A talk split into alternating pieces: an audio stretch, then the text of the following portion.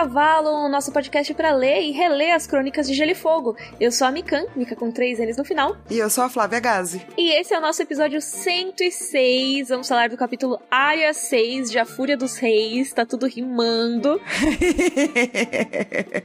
Nossa, eu não tinha me tocado, mas é real, né? É um poeminha pra um capítulo nada poético, assim, né? Nossa, esse capítulo pesadíssimo, hein? Já fica aí o aviso de conteúdo que é pesado esse episódio. Sim. E eu queria fazer um outro aviso, que não é de conteúdo, mas é de barulhos. Meu vizinho tá martelando, pessoal. Então, assim, já peço desculpas aí. É, é para vocês se tocarem de como é uma marcha, entendeu? Ai, meu Deus, é, é isso. Que a galera vai marchar, né, do Olho de Deus até Harrenhal, então vocês vão ouvindo aí no, no, né, no sentido de como a marcha tá andando, assim, é o barulho que tá Sim. no fundo. Mas antes da gente entrar nesse capítulo pesadíssimo, vamos pros nossos corvinhos? Vamos!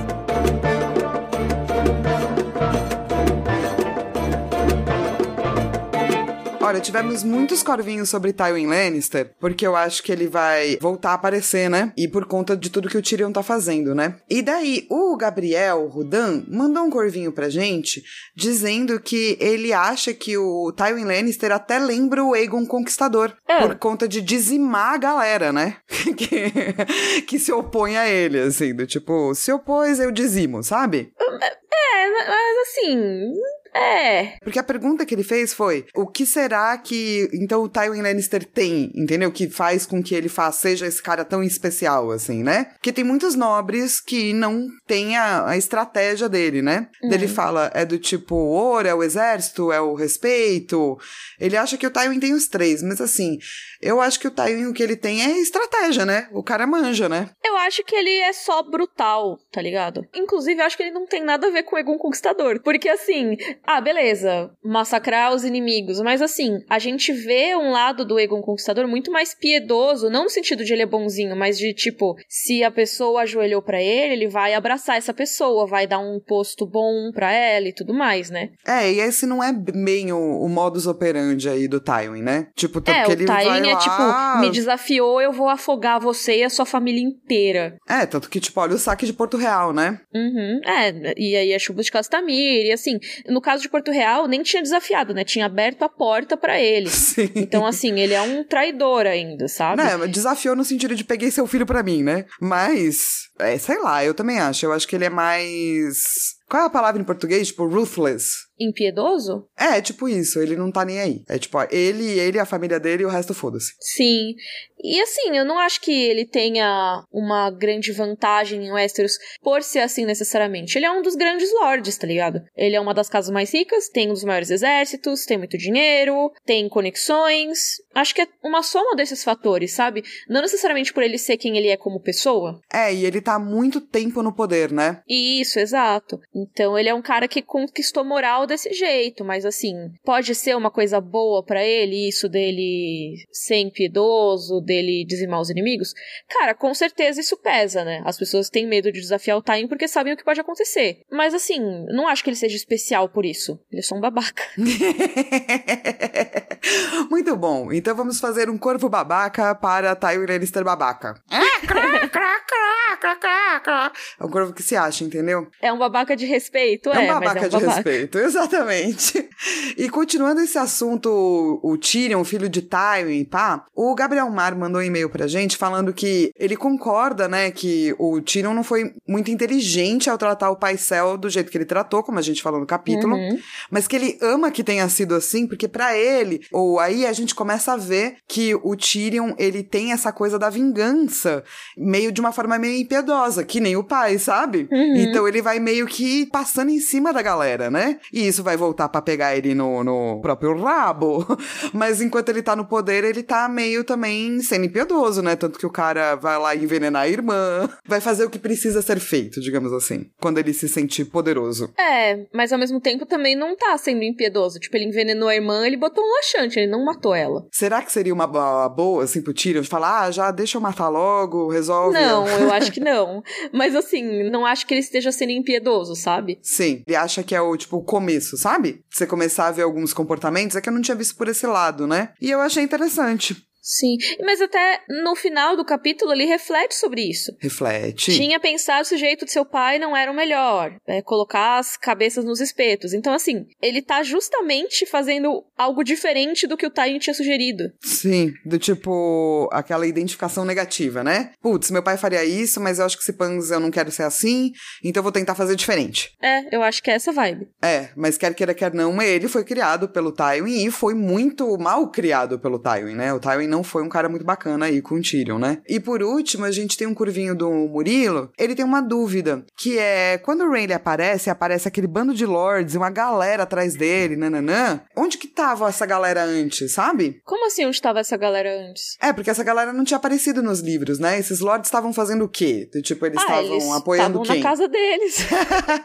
é tipo, a galera não tava querendo se envolver, né? A guerra acabou de começar. Tipo, eles não teriam por que se envolver em nada que não existia antes. É, ninguém foi chamado antes pra jurar lealdade pra ninguém, porque já tinha jurado lealdade, né? Pois é, então, os lords, eles normalmente ficam nas terras deles, cuidando dos assuntos deles, e quando o rei precisa de alguma coisa, ele vai e chama, né? E antes do Renly se declarar rei, não tinha por que eles apoiarem nenhum rei, porque eles já estavam apoiando o Joffrey. Sim, tinha lá os esqueminhas, né? Do tipo, tá todo mundo sempre fazendo esqueminhas, né? No trono e pá, incluindo o Randy, né? Inclusive, assim, desculpa, eu falei do Joffrey, mas assim, eles estavam apoiando o Robert, né? Porque o Sim. Renly e o Joffrey foi muito em seguida, né? Uma coisa da outra. É, verdade. Eles estavam, tipo, de boa, com, entre aspas, uma coisa mais estável, né? Uhum. E de repente veio essa estabilidade louca aí. E agora é que os povos tá vendo o que, que vai fazer, né? Isso, exato. Então, assim, eles estavam na casa deles, provavelmente. Desculpa, eu cortei a pergunta no meio, mas é que eu fiquei, ué, como assim? De onde eles vieram?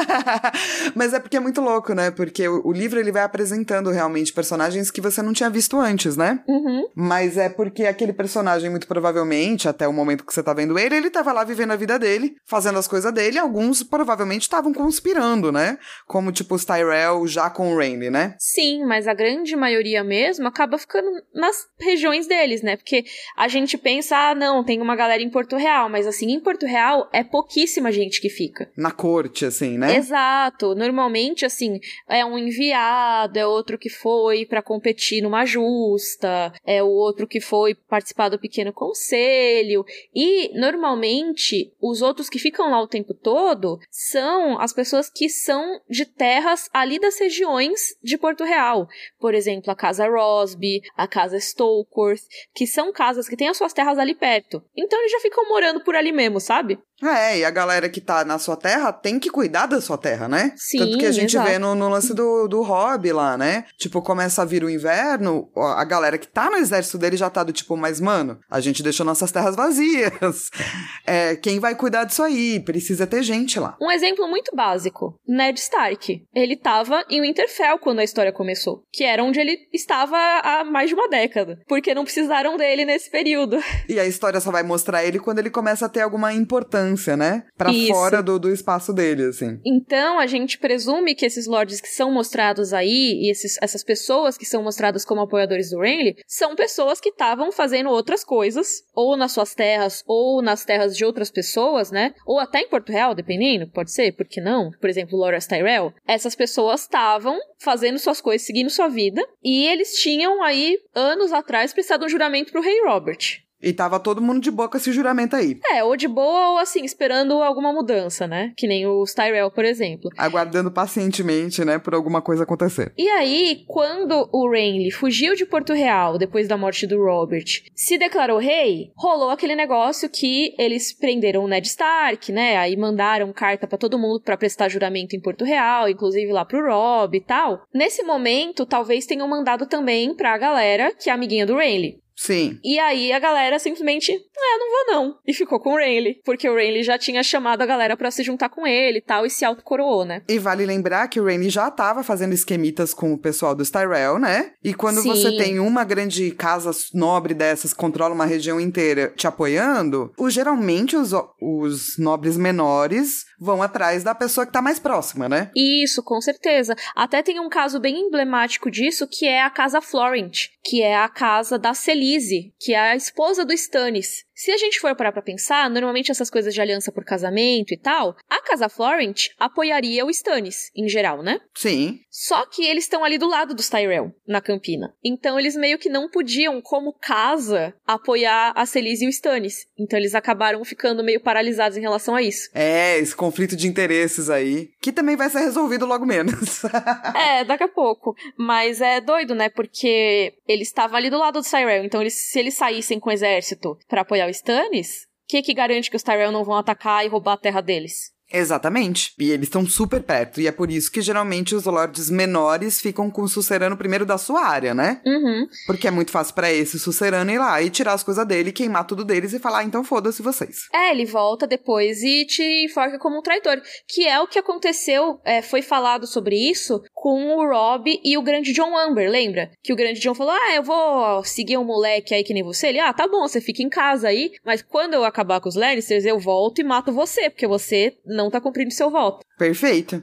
Então é, é isso, né? As políticas elas vão aparecendo conforme elas são importantes, mesmo porque tem muita gente nesses livros. É, então, eu acho que é legal a gente ressaltar que, assim, o mundo que o George R. R. Martin criou, ele é muito grande, tem muita coisa. Então, ele vai apresentando aos poucos as coisas, né? Essa complexidade, ela vai se expandindo, né? Então, agora, por exemplo, a gente viu no capítulo do Theon várias casas ali das Ilhas de Ferro. Que a gente não tinha visto antes, né? É, elas não tinham aparecido antes porque elas não eram relevantes naquele momento, elas não estavam envolvidas com o restante, né? E vale lembrar que não é nem só as casas, né? Tipo, hoje a gente vai ver umas mulher mais velha aí, e tem uma delas que a gente vai ver por mais uns três livros, por exemplo. Pois é, então, a gente tem esse tipo de coisa, né?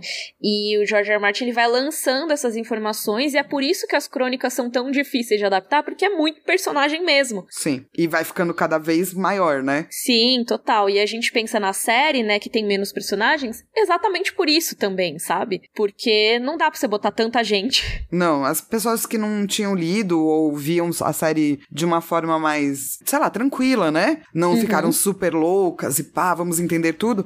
As pessoas não lembravam nem o nome, né, de todos os personagens que já tinha. Uhum. Imagina o resto. Sim. Acabou sendo um, um e-mail super esclarecedor de várias coisas. Eu achei é... mó legal. É, pois é, de várias coisas que são importantes e base, assim, né? Para entender todo o lance das crônicas. Então, crac, crac, crac, pra ti. E eu acho que é assim a gente encerra nossos corvinhos. Então vamos pra nossa discussão do capítulo Área 6.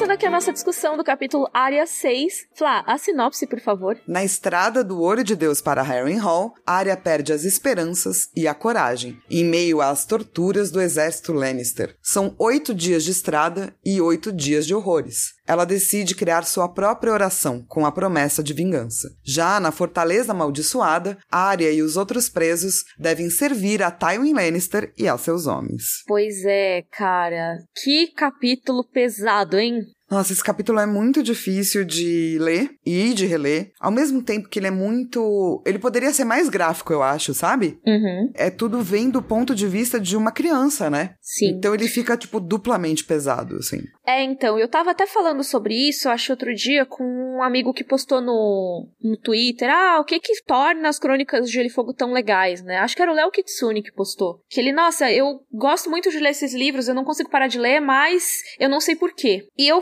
falei que eu acho que um, das, um dos grandes trunfos das crônicas é a questão dos capítulos de ponto de vista. Porque eles variam muito, né, de estilo, da forma como as coisas são apresentadas entre um capítulo e outro, exatamente por causa do personagem que tá vivendo aquilo, né? É, e tem o um lance do, do. Ele deixa muitos cliffhangers, né? Sim, total. E, e para mim o cliffhanger ele é essencial para essa parte do ponto de vista, que você fica louco para consumir o próximo capítulo daquele personagem por causa do cliffhanger. Exato. E aí você vai percorrendo os outros capítulos, só que aí naquele meio você já passou por outro cliffhanger e você quer saber. E daí e você não para de ler nunca, nunca. Daí você não Exato. dorme, não come, só lê. É, a primeira vez que eu li as crônicas, mano do céu, eu ficava até seis da manhã lendo fácil, fácil, fácil. Fácil. É o que acontece com esse capítulo da área, né? Porque no área 5, a galera é capturada. Daí você fala, ferrou. E daí você tem que esperar um tempo aí para descobrir o que acontece. A hora que você chega aqui, o que acontece é horrível. Pois é, você fica arrependido de ter lido. Exatamente.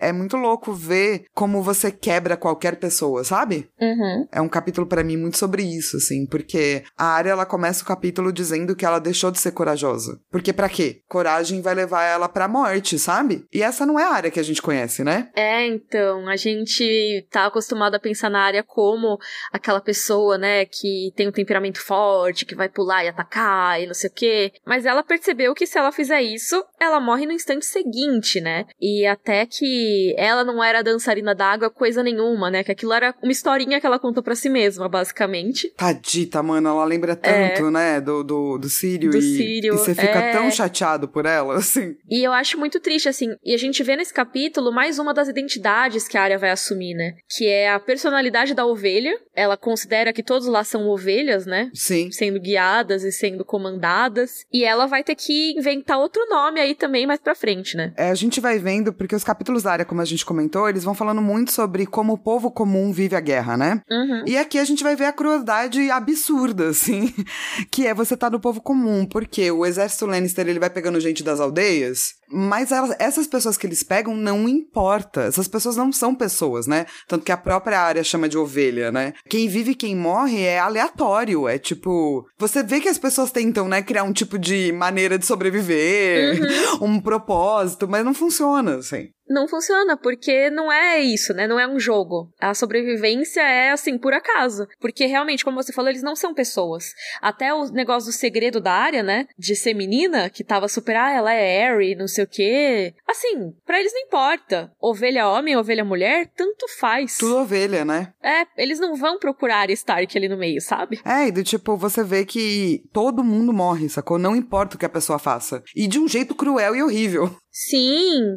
Então, assim, vai ter gente que vai para evitar essa tortura, né, da interrogação que a gente já vai falar, não olha no olho, sabe? Pensar, ah, se ele não olhar no meu olho, ele não vai me escolher, mas escolhe. O cara lá, eu acho muito triste que ele fala: "Não, meu filho vai servir a guarda real, tudo pelo rei Joffrey". E aí eu acho meu filho é, é a ironia soldado, desse capítulo meu filho é, soldado, é muito boa, ele vai ser soldado. E daí tipo, não, foda-se. E a ironia desse capítulo é muito grande, né? Então, tem isso, tá falando, ah, tudo por Joffrey Joffrey, não sei o que, começaram a apelidar ele de tudo por Joffrey, e aí, tudo por Joffrey foi escolhido no quinto dia. Então, assim, não importa. É, cara, e as minas, né, que estão lá, obviamente, estão sofrendo diversos estupros, e as minas que permitem ser estupradas não vivem. E as minas que não permitem ser estupradas não vivem também, não faz diferença, sabe? Tem até a que se oferece no lugar da filha, com a garantia que eles vão poupá-la, e aí no dia seguinte eles pegam a filha também, só pra ver se ela não deixou nenhuma informação de lado. Você vê como que a galera fica absolutamente impotente, né? Uhum, é muito pesado. E a área tá se sentindo assim, né? Desamparada, impotente,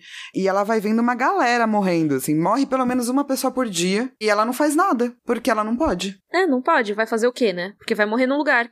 Tem várias regras assim, que você vê como elas, as pessoas estão sendo condicionadas, né? Sim a obedecer. Então, por exemplo, ah, não pode ficar batendo papo, não pode abrir a boca, porque já me deram uma batida aí, eu tô com o lábio rachado. Aí tinha um menininho que ficava gritando pela mãe, afundaram a cabeça dele com uma massa. Assim, simples, uma coisa tranquilinha, entendeu? Uma, uma galera de boa. de três anos. É. Mano. E assim, é muito louco, porque eles começam a fazer várias torturas pra também fazer, sei lá, extrair coisas, mas eu não acho que é esse o objetivo deles também, né? É, porque eles não conseguem nenhuma informação direito. Nenhuma, não importa. Do tipo... Tem mil versões diferentes, é ridículo. E assim, chega um momento que até a área já sabe como é o, o, o interrogatório, assim. Mas esse interrogatório não leva para lugar nenhum, assim, né? O objetivo principal deles, vamos dizer assim, que seria achar o Lord Barrick, né? Eles não fazem ideia de onde ele tá, porque falar, ah, ele foi pro norte, foi pro oeste, foi pro sul. Ninguém, ninguém sabe. E assim, vamos já deixar claro que o capítulo inteiro é um grande cuzão alert para basicamente todo mundo envolvido, assim? Sim, cuzão alert para todo mundo. Eu acho que é muito louco como o capítulo mostra que mesmo aquelas pessoas que parecem ok, não são ok, sabe? Sim, que é todo mundo cuzão. É, tipo assim, o Cócegas. O Cócegas é um cara que é, a área diz que é simples, que parece comum. Ele não é uma pessoa extremamente violenta quando ele não tá fazendo o interrogatório, mas quando ele tá, ele é, tipo, extremamente cuzão. E eu acho que isso é o mais assustador sobre ele. Sim. É, assim, é ele ser uma pessoa extremamente comum e ser capaz de tudo isso que me assusta mais. É, e ela vai percebendo, né, que apesar de todas as personalidades diferentes, tipo, ah, tem alguém que dá comida a mais, tem alguém que fica puto.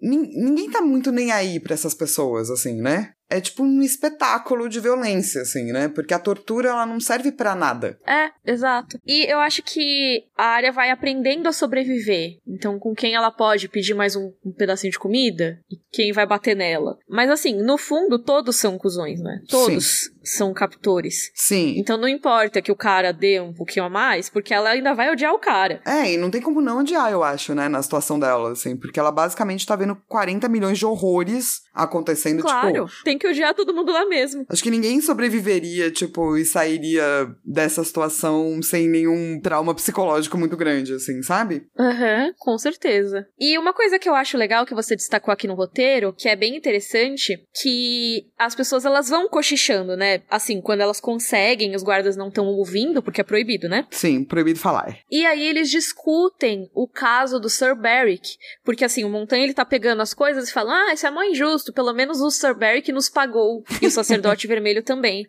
Adoro a música que fala: "Pagou? E aí, pagou com os papel, eu vou comer o papel?" Papel pagou com divulgação. o papel serve para alguma coisa exatamente.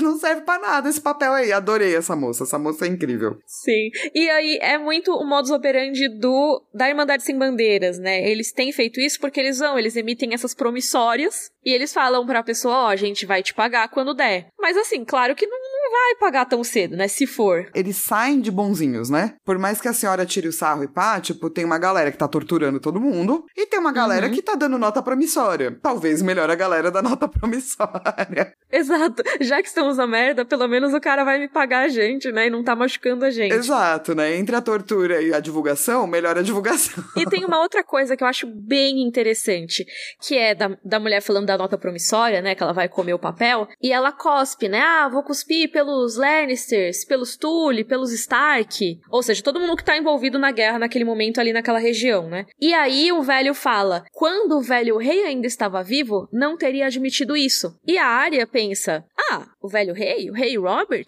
A ele: Não, o rei Eris, que os deuses o tenham. Ou seja, o tal do rei louco, que é o rei que teve uma revolução para tirar de lá e tudo mais, que era um cara extremamente escroto, na verdade era amado pela população, porque o período em que ele reinou, apesar de ter sido ruim para as pessoas que estavam próximas dele, foi um período de relativa paz. Sim, é isso, né? A galera que não tá em posto de nobreza não tá vendo, né? Se o Bro tá, tipo, conspirando contra aquele ou aquele outro nobre. Tá, tá preocupado se tá, tá vivo, se tem comida, Isso. saca? Então, quando você pensa, ah, e existem pessoas que apoiam os Targaryen, mesmo tendo tido o Rei Louco, mesmo eles tendo tido dragões e não sei o que, não sei o que lá, é o negócio que o Jorah falou lá no livro passado, se não me engano, pra Daenerys. Cara, as pessoas não importam com quem se senta no trono de ferro. Elas se importam com o que elas estão vivendo naquele momento. Sabe, elas torcem pra colheita dar certo, para que não pilhem as terras delas. Além de que, isso, isso me parece, sei lá, super da vida real, assim. Uhum. A gente tá tendo um monte de gente hoje pedindo a volta da ditadura no Brasil, gente. Então, sei lá, eu acho que gente apoiando os Targaryen também parece normal.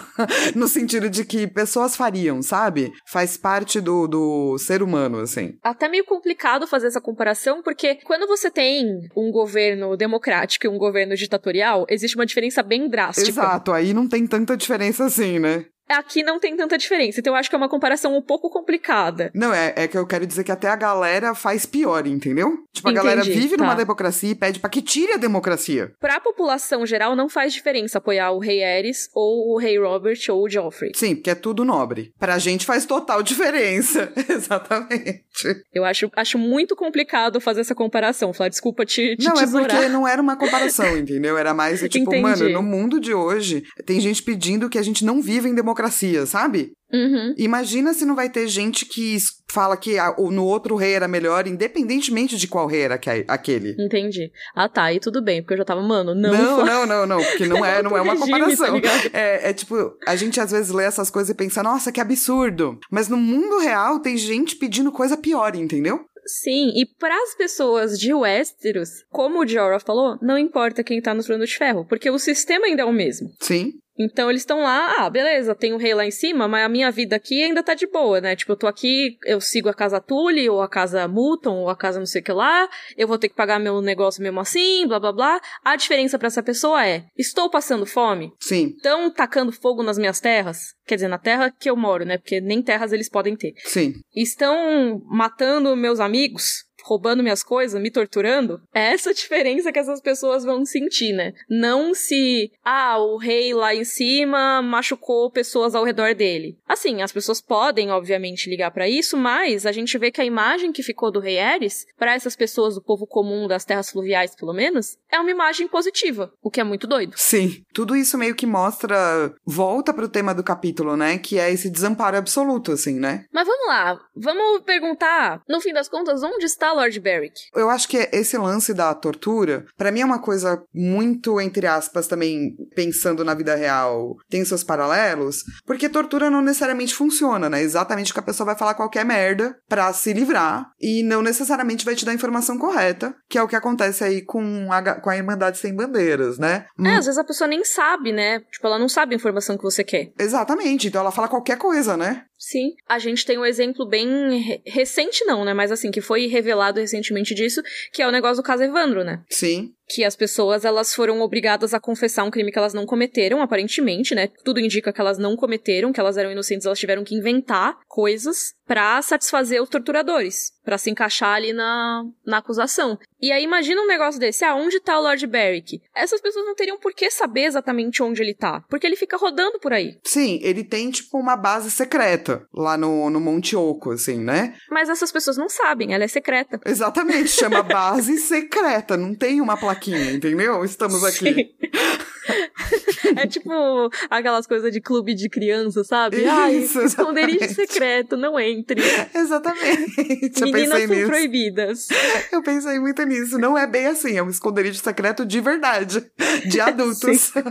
e aí, eles querem achar o Lord Beric, né? Porque a gente acompanhou já, a gente tinha acompanhado nesses últimos capítulos, até quase no livro passado, mas acho que mais forte nesse capítulo, né? Que tem muitos rumores sobre o Beric, né? Sim. Ah, fala que o Montanha matou ele uma vez, depois fala que matou de novo, aí não sei quem matou ele mais uma vez. E aí, o Montanha, ele deve estar tá puto. Porque como assim, eu já matei esse cara e ele fica aparecendo de novo, o que que está acontecendo? É, é uma situação meio esquisita, né? Ele devia estar tá um pouco assustado também, mas Montanha não se assusta. E lembrando, né, aquele velho flashback, o Lord Barry, que o Taurus de Mir e a galera que tá ali com eles, foi uma galera que o Ned mandou lá no primeiro livro pra punir o Montanha pelos saques nas terras fluviais, né? Então eles também atacam o bando do Montanha, volta e meia, né? Sim, eles ainda estão vivendo essas ordens aí, mais ou menos, pelo menos. É um negócio muito doido. Eu adoro toda a ideia da Irmandade Sem Bandeiras. A gente vai falar bastante sobre eles mais pra frente. Sim, porque eles são esse Robin Hood que não é Robin Hood, assim. É, e tem a galera se juntando com eles. É bem legal. É, muito, muito legal. E é mais no próximo livro, na real, né? Sim, eles vão ter um foco bem maior na Tormenta. E assim, a área tá lá, tá mal, tá vendo só um mando de merda acontecer. Ela fala, mano, os Lannister me roubaram tudo, tudo. E daí até a identidade secreta dela é roubada, né? Mas a única pessoa que Sim. se incomoda com isso é o Torta Quente. Porque o resto, ah, tá, tá bom, faz xixi aí, né? Exatamente. Ah, beleza, uma menina. Boa, boa, parabéns. e ela vai apanhando, né, de tudo e de todo mundo e da vida. E ela começa a ficar com muita raiva, né? É, então. E ela fica refletindo sobre esses caras que estão abusando deles, né? Até o Poliver, por exemplo, que é o cara que roubou a agulha, ela fica vendo a agulha na cintura dele, né? Sim. E mesmo ele sendo o cara que tirou a agulha dela, ele consegue ser menos cuzão que os outros. É, é um negócio desesperador. Exato, e ela vai ficando tipo. Ela aprendeu a ficar quieta, mas isso não significa que ela tá internamente quieta, né? Uhum. Porque ela vai nutrindo do tipo, putz, um dia, um dia vai chegar a minha hora, assim. E quando chegar a minha hora, eu tenho aqui essa galera que tá na minha lista, meu, no meu Death Note. É isso, Death Note da área. Eu gosto que fala que ela fica polindo o ódio que nem o Gendry pole o capacete dele, o elmo. Sim, ela tá do tipo. Pensa que o Gendry faz isso muito, gente. Sim. Então, a área tá, tipo, bem brava, assim, bem, tipo, querendo a vingança. E aí, olha só, né? Começamos aí a interação da área com o conceito de morte, né? Não que já não tivesse aparecido nos capítulos, né? A morte é muito frequente nos capítulos da área, mas dela transformar a morte como se fosse no deus dela, que vai ser muito importante para toda a trajetória da área mais pra frente, né? Exato, tanto que ela dizia assim: ah, eu rezava com a minha mãe pra, pro sete, né? Rezava com meu pai no bosque sagrado. Agora a reza é outra. Então ela também já coloca a questão da morte numa oração, né? Uhum. E quem são os nomes aí do Death Note da área, Flá? Vamos lá, começando pelo Montanha, porque, né? Uhum. Até eu, sabe? Daí depois tem um cara chamado Dunsen, que é o cara que tá usando o capacete que o Gendry fez, e ela fica muito puta que o cara só roubou e foda-se.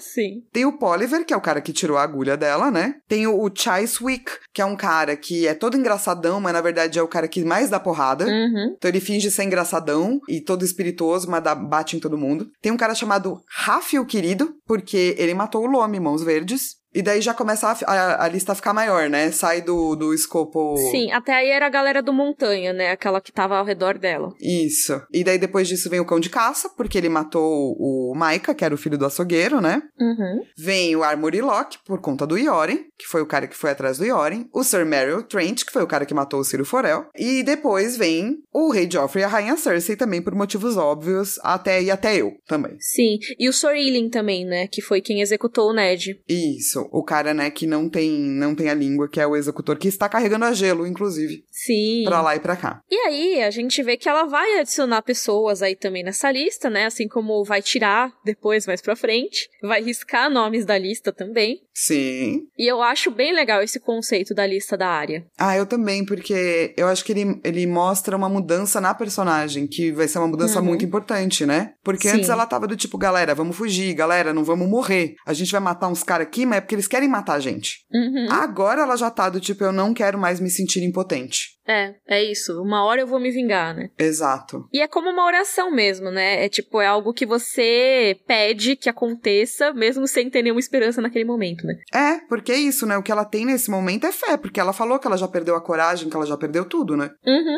E é muito louco, eu acho, esse capítulo, porque ela vai sendo colocada em posições onde ela é pequena, sabe? Uhum. Até a chegada em Harrenhal, né? Harrenhal é gigantesco, é muito maior que o Winterfell. E ela também Sim. se sente muito pequena, assim. Cara, eu acho todo o conceito de Harrenhal muito interessante. E a gente vai chegar nela nesse capítulo, né? Finalmente, depois de tanto falarem a respeito. Estão falando desde o começo do livro. Sim, total. Só falam de Harrenhal, de como é um lugar do mal, de como ele é um lugar que todo mundo que pega é amaldiçoado, sabe? E aí a gente vai botar a área lá no meio, porque ela e a galera que tá ali, né, com ela, os que sobreviveram ao interrogatório e não foram mortos por motivos banais no meio do caminho, vão ser escravos do Tywin Lannister, basicamente. Sim, e eu acho muito louco porque até antes de entrar em Harrenhal, eles continuam mesmo, meio que ainda dando aviso sobre o lugar, saca? Uhum. Tipo, a área veio e ela fala, mano, é verdade, essa, esse castelo é tudo torto porque ele foi queimado. E daí ela lembra das histórias da velha ama. E antes deles entrarem, eles já sentem o cheiro, porque tem várias latrinas improvisadas pro exército que tá lá. E essas latrinas já estão cheias, assim, né? E, cara, eu gosto muito desse momento em que Harrenhal aparece, apesar de ser horrível o capítulo e tudo mais, não porque ele é ruim, mas porque as coisas são ruins, né? Mas eu sou fascinada pelo conceito de Harrenhal, porque assim, ele é um castelo que foi criado com trabalho escravo, né? Sim. O rei Harren, a área fala de toda coisa, ah, ele misturou sangue no- nas paredes, blá blá blá. Só que assim, sangue na parede ou não, ele matou milhares de pessoas nessa construção. Porque ele fez as pessoas construírem o castelo com trabalho forçado. Sim. Esse é o sangue na parede, né? O cara não precisava nem ter pegado alguém matado e misturado na argamassa. Exato, ele matou na construção, né? De uma forma que é um castelo que é impossível de manter se você não tiver um trabalho escravo, basicamente. É, porque ele é, ele é, tipo, absolutamente gigantesco. Agora ele tá todo torto. Uhum. E, e assim, todo mundo vai dizer que Harrenhal é amaldiçoado. Até o Torta Quente, sacou? Uhum. É, porque todo mundo imagina isso, né? E realmente a gente vai ver que ninguém fica muito com o castelo, todo mundo que ocupa ele vai ter uns negócios ruins acontecendo.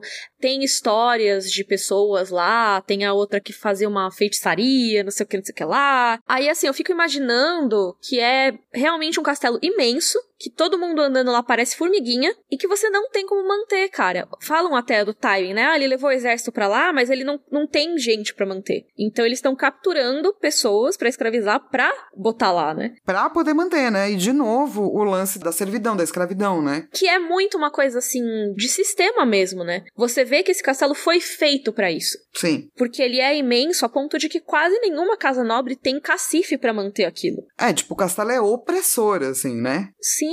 A própria casa Went, que era a casa que ocupava antes, tinha várias torres que estavam abandonadas, porque eles não tinham pessoal para cuidar de tudo. E eles não escravizavam outras pessoas. Tipo, além, obviamente, do sistema de servidão feudal, blá blá blá, enfim, vocês sabem, né? Mas, assim, eles não capturavam outras pessoas para trabalhos forçados ali, sabe?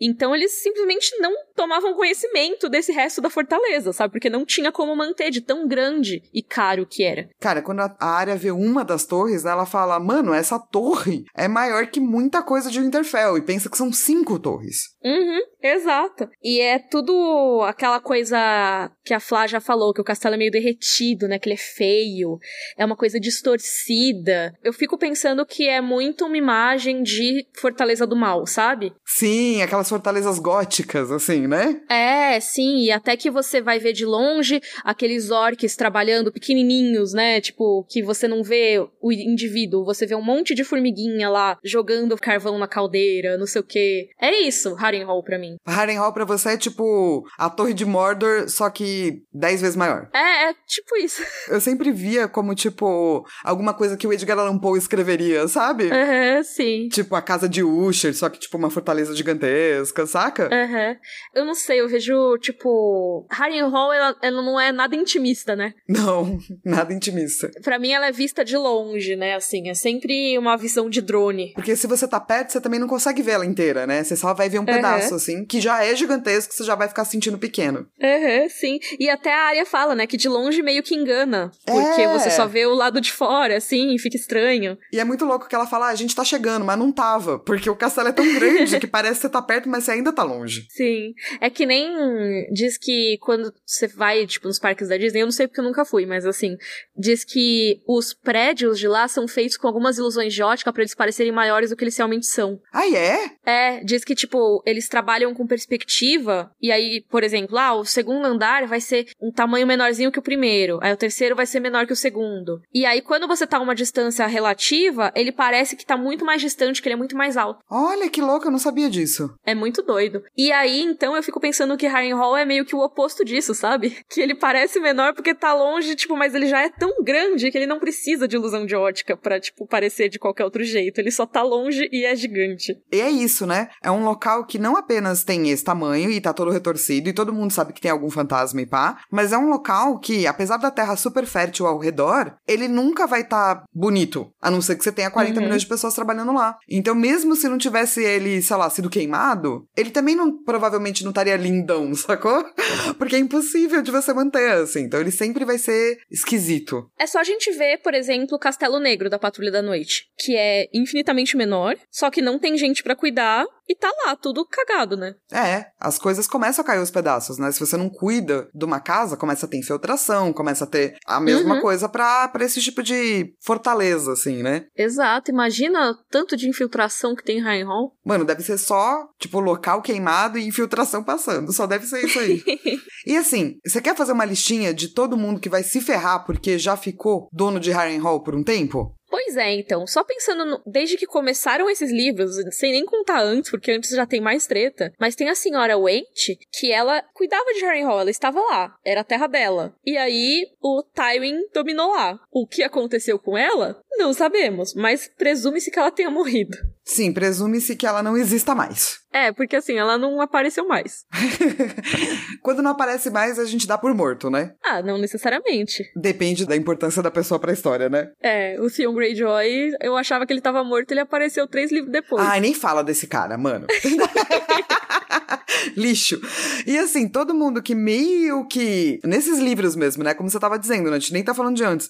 Mas todo mundo que foi associado a Harrenhal, a maior parte teve, vai ter algum problema. Tipo o Lord Janus Lynch, aquele babaca, ele foi nomeado o Lord de Harrenhal, mas daí o Tyrion mandou ele pra muralha e ele vai ser decepado, né? É, pois é, John vai decapitar o moço. Exatamente. O Tywin Lannister vai morrer. Que não vai ser relacionado a Harrenhal, mas vai morrer, né? Exato. O Sir Amory Lort vai morrer também. O Vargo Holt, que é responsável pela morte dele, também vai morrer também. O Montanha também vai morrer também. Sim. E, assim, o Roose Bolton, né, que é o que passou por lá meio incólume, nos livros ainda tá ok, mas assim, se for de acordo com a série, ele não vai ficar ok. Vai morrer também. E o Mindinho, que hoje é o dono, né?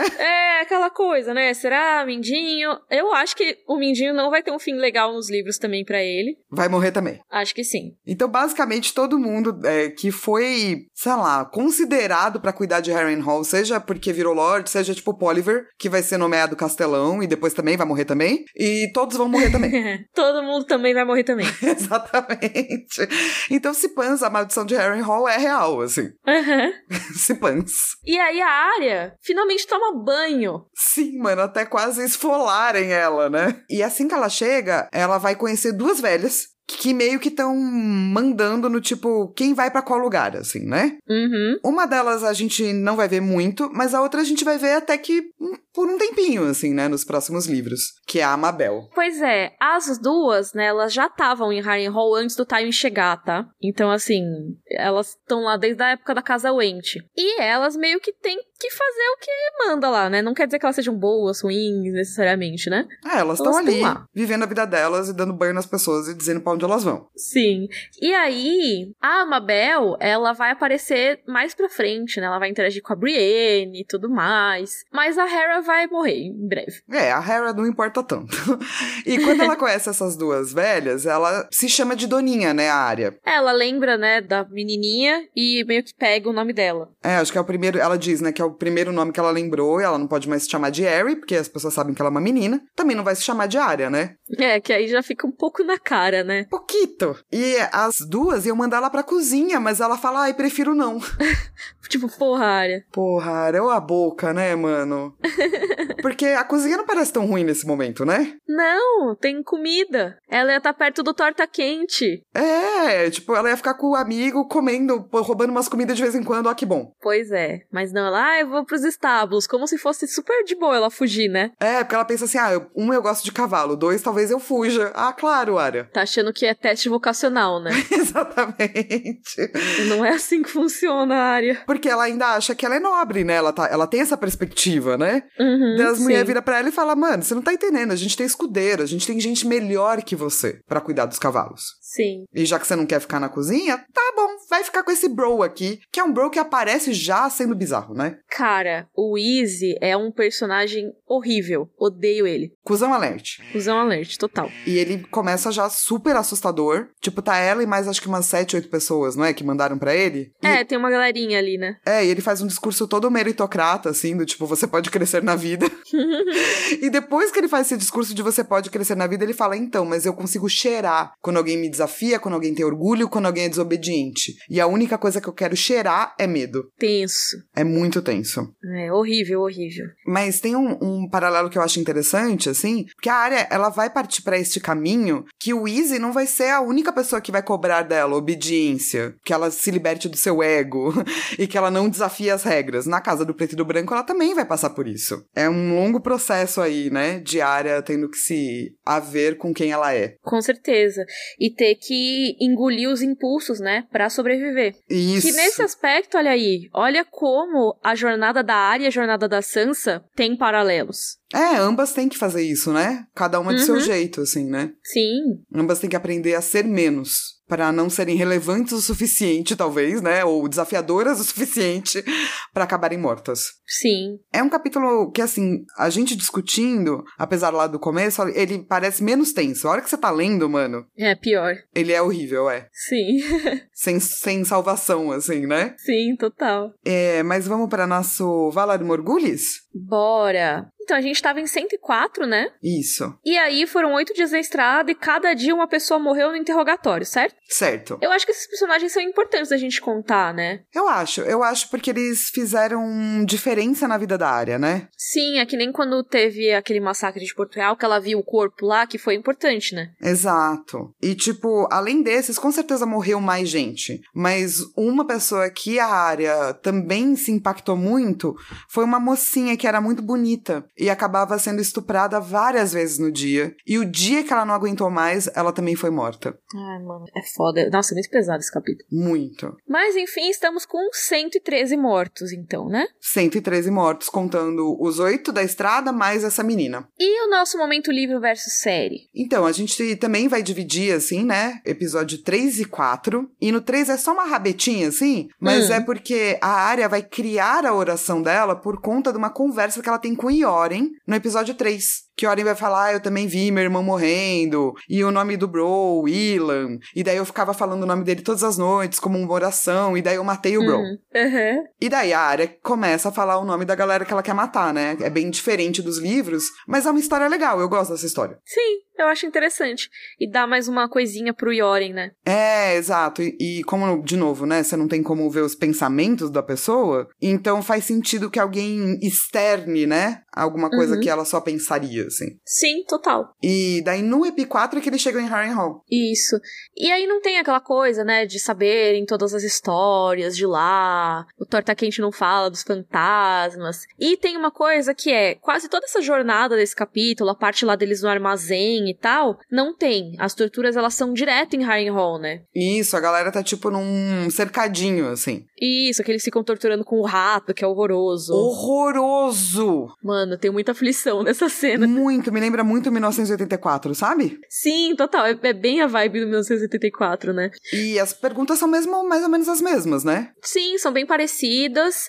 A área, tanto que a área vai citar isso depois, né, na, na série, quando ela for matar, tipo, outras pessoas e tal.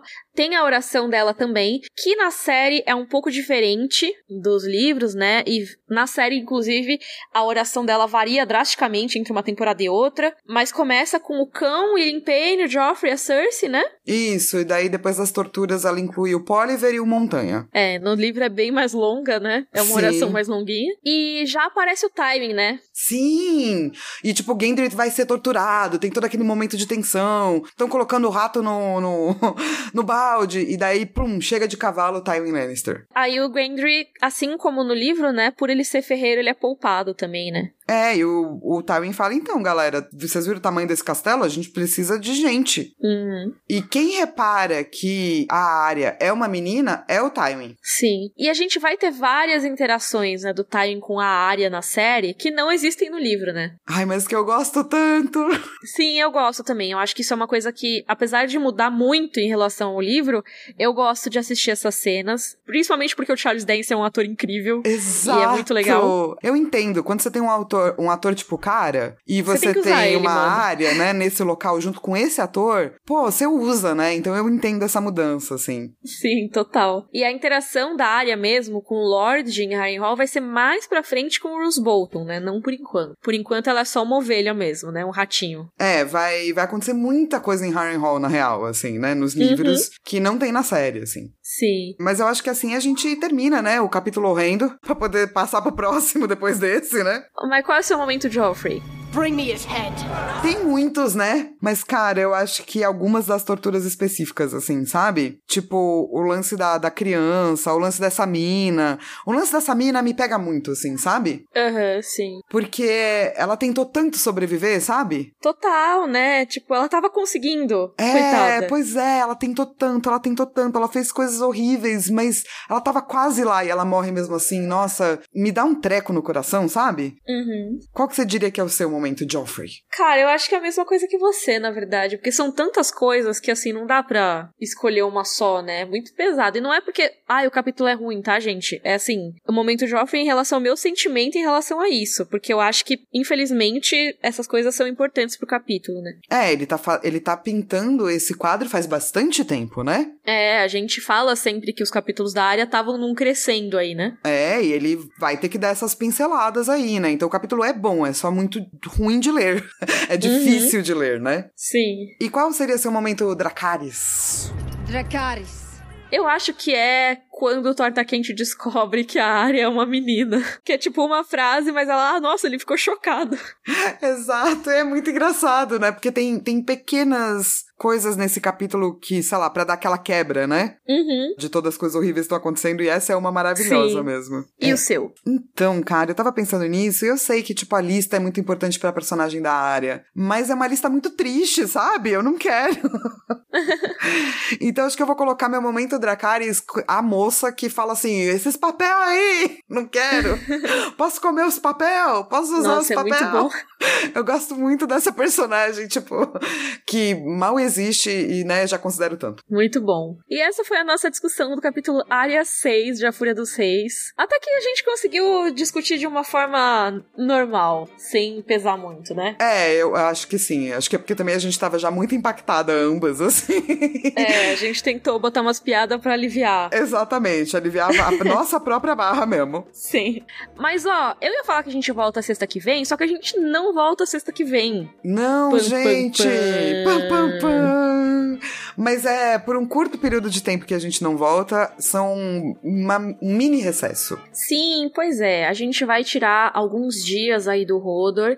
É, a Flávia vai entrar de férias, né? E eu vou fazer uma cirurgia. Não é nada grave, tá, pessoal? Tá tudo bem. Mas eu vou precisar me recuperar por uns dias. Eu não vou poder gravar depois. Então, a gente juntou aí as férias da Flá, minha cirurgia, e vai tirar aí umas duas ou três semanas do podcast. Mas fiquem tranquilos, a gente vai avisando nas nossas redes sociais. Pode seguir a gente, é tudo arroba Rodor Cavalo. Tem o, o grupo também no Facebook, Rodor Cavalo. Uhum. A gente avisa aí da nossa volta, mas contem entre duas e três semanas. Dependendo da recuperação, né, Mi? Isso, eu espero que eu já esteja 100% nesse período, né? Espero, porque senão ferrou.